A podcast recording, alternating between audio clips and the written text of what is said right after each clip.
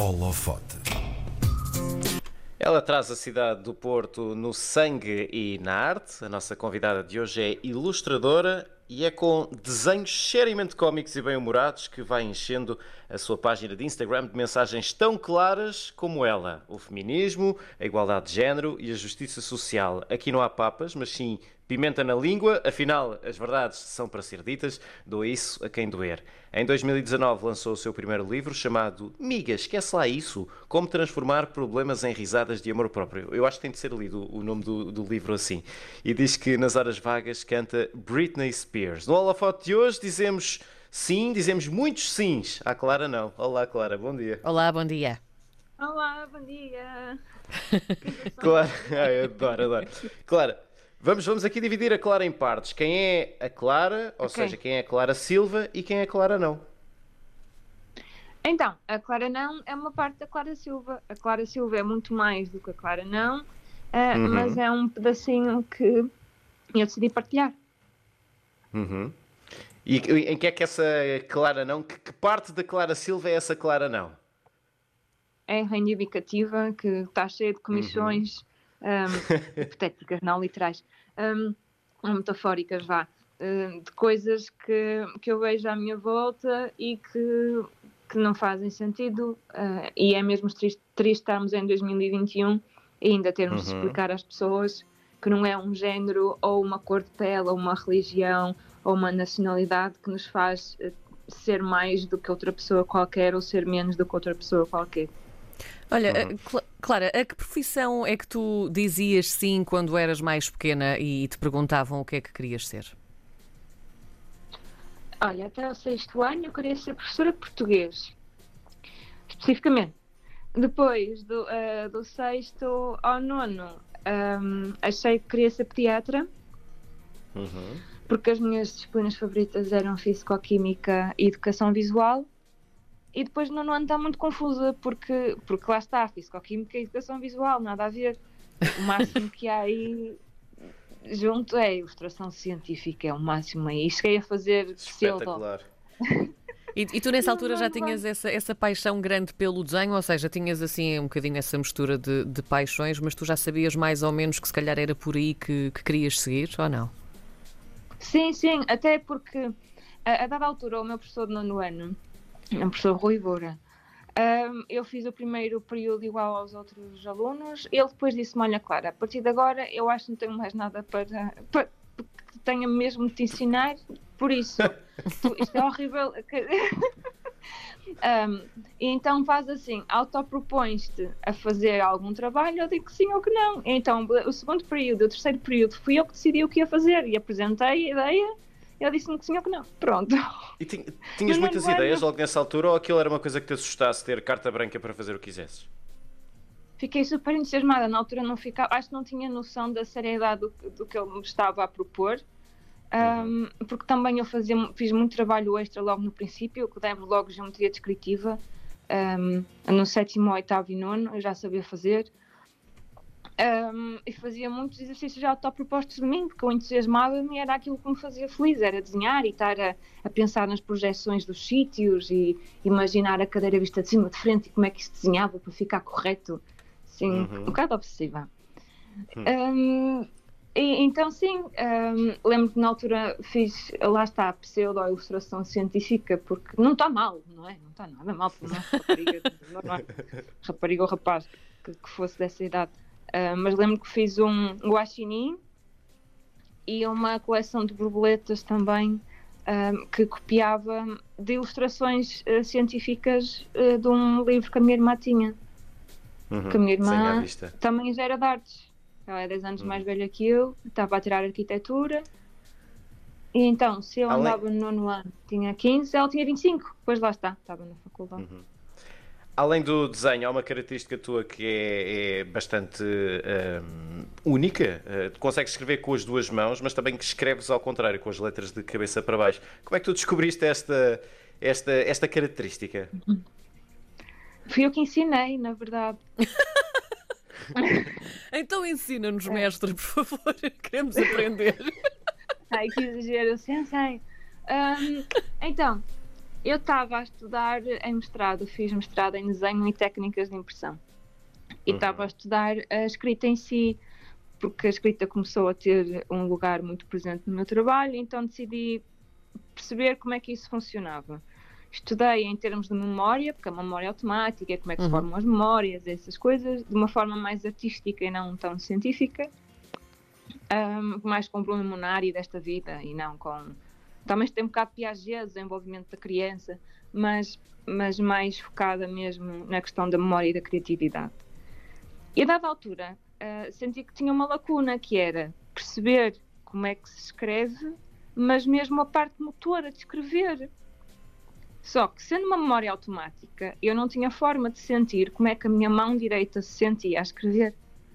Então, liguei à minha professora primária, que é a professora Ana Martins, um, e perguntei-lhe qual era o método que ela tinha usado para nos ensinar a escrever e usei o mesmo método para, para a mão esquerda. E então decidi, pronto, vou aprender outra vez a escrever e assim consegui sentir nos meus músculos todos uhum. o que é que escrever me fazia.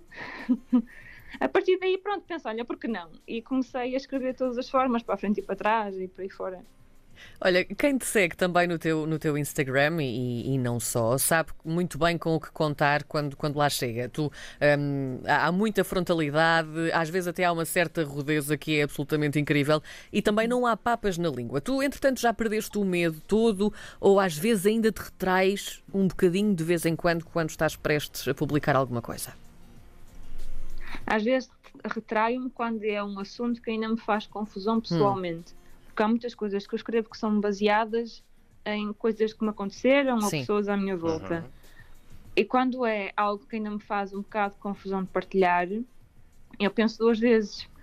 É aquele equilíbrio entre uh, se eu estou minimamente confortável em partilhar e depois se uh, eu partilhando aquilo se vou ajudar muitas pessoas. Então tem que ser sempre assim um, um equilíbrio. Mais e a mais só nesse período, aspecto, já não. Depois, depois desse período de reflexão, uh, em geral, tu acabas por uh, partilhar ou a ideia fica afastada? Acabo por partilhar. O que pode acontecer é que posso não partilhar na altura uh, e já estar uhum. à vontade para partilhar mais tarde.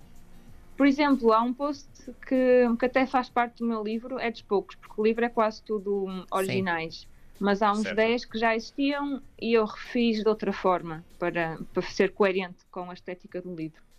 Mas há uma página que é umas pilas depois estamos na mesma que, uh, que eu primeiro quando publiquei isso lembro-me publicar e ligar para uma amiga minha, uh, uma das minhas melhores amigas, dizer meu, acho que não me sinto à vontade em publicar isto. Ela então tira.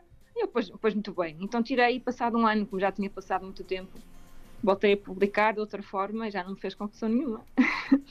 Tu, tu, há pouco já, já falaste também das tuas fontes de inspiração, são coisas que, que te acontecem também a pessoas à, à tua volta, mas uh, o que é que te corrói mesmo uh, as entranhas? Uh, machismo e falta, e uma parte especificando também dentro do machismo, pronto, que é um, a condescendência, que há muitas vezes de homens para, para mulheres, um, também uh, a falta também de inclusividade, porque fala-se muito de só homens e só mulheres, eu às vezes também tenho que ter mais cuidado com isso. Uhum. Quando, e, e, quando se fala de homens ou mulheres, é automaticamente pensas logo em cis, e não também homens e mulheres trans. Não são só as mulheres que têm, as mulheres cis têm vulva e vagina, também há homens trans que têm, e também há mulheres que têm pênis e essas questões todas. Acho que falta um, uma preocupação das pessoas em se informarem. E eu, eu informo e mesmo assim sinto que ainda tenho que informar muito mais e parece que há muito mais uma, uma vontade de repulsa da sociedade em geral do que uma vontade de se informarem. E outra coisa que me faz super confusão é a falta de, falta de sororidade uh, entre as mulheres no geral, porque são as primeiras a julgarem-se umas às outras e as primeiras a dizerem aquela, aquela roupa não é feita para o corpo dela, ou já não tem idade para isto, ou anda aí hum. com um decote, está-se a oferecer. Porquê que tu achas que isso ainda acontece? Ou seja, quando nós nos deveríamos unir muito mais, porquê que achas que ainda há essa tendência de, de sermos as primeiras a criticar? Eu acho que isso vem muito atrás. O, o feminismo cá em Portugal um, o primeiro registro que existe oficialmente que eu encontrei é do século XIX, mas para ser o primeiro do século XIX quer dizer que havia muito mais underground antes. Um, mas depois, quando veio, uh, no século XX, veio a, a ditadura, um, criaram-se vários grupos para contrariar esta, este movimento de independência feminino. Sim. Que um deles era a Mocidade uh, Feminina Portuguesa e, eram, e mais uns, uns quantos. E nestes grupos ensinava-se o que é que era uma mulher decente, o que é que era uma mulher de família, como é que a mulher se devia uh, comportar e que a única forma da mulher se libertar e ter mais liberdade era o casamento, era a única forma digna uh, de pseudo-independência. Então, nós tivemos avós ensinarem isto a filhas, ensinarem isto a netas, passou de geração em geração. E então ainda há resquícios disso. Um, historicamente é a forma que eu vejo para, para explicar. As mulheres estão constantemente uhum. uh, a competirem umas com as outras porque uhum. foram ensinadas que era assim que se fazia. Tu sentes que com os teus, com os teus posts, com a tua intervenção, uh, consegues mudar alguma coisa ou já conseguiste mudar alguma coisa? Tens feedback nesse sentido? Olha, uh, tenho e fico muito contente, especialmente em relações tóxicas. Acompanho uh, várias raparigas, algumas acompanhei uns meses, alguma, algumas uh, até passado anos vão-me vão explicando como é que estão. de mulheres que nem sequer percebiam, muitas vezes estava uma relação tóxica que, que estavam sempre a desculpar. Eu recebo mais mensagens de mulheres, porque pronto, a maior parte das minhas pessoas seguidoras são mulheres. E aí tenho plena noção que porque tive um impacto e fico mesmo muito contente. Exatamente, eu acho, honestamente, uhum. eu acho que seria muito inteligente um, de, dos homens seguirem, porque assim também percebem. Estão sempre a dizer que não percebem Ora, as mulheres, caramba. Não é assim tão difícil. não é assim tão difícil perceber as mulheres, é um facto. Um, só para, para, fecharmos também aqui este tema do, do, feminismo, que ainda parece um bocadinho bicho-papão, uh, tu já o enfrentas, uh, ou seja, uh, já enfrentas este bicho-papão de alguma forma, como é que tu achas que um, ainda é preciso enfrentá-lo mais, no, no geral? eu acho que é preciso enfrentá-lo muito na vida real, vá, não na digital.